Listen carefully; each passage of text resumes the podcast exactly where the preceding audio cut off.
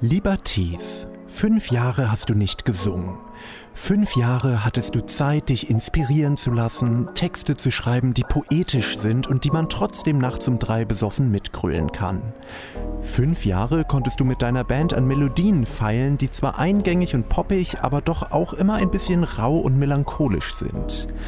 All das konntest du doch mal so gut. Also, das sagen mir zumindest die Tomte-Fans immer. In der Zwischenzeit hast du ein Buch geschrieben, das, wie man hört, gar nicht so übel sein soll. Und ja, jetzt auch ein Album. Darauf befinden sich Titel wie Ich bin der Fahrer, der die Frauen nach Hip-Hop-Videodrehs nach Hause fährt. Du besingst unironisch Avicii und Katy Perry. Du reimst Oman auf Oman.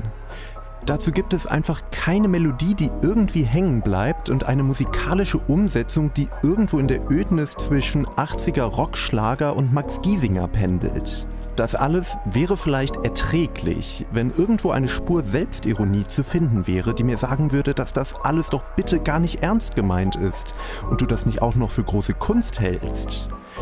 Leider habe ich diese Spuren nicht gefunden. So bleiben bei mir nur viele Fragezeichen.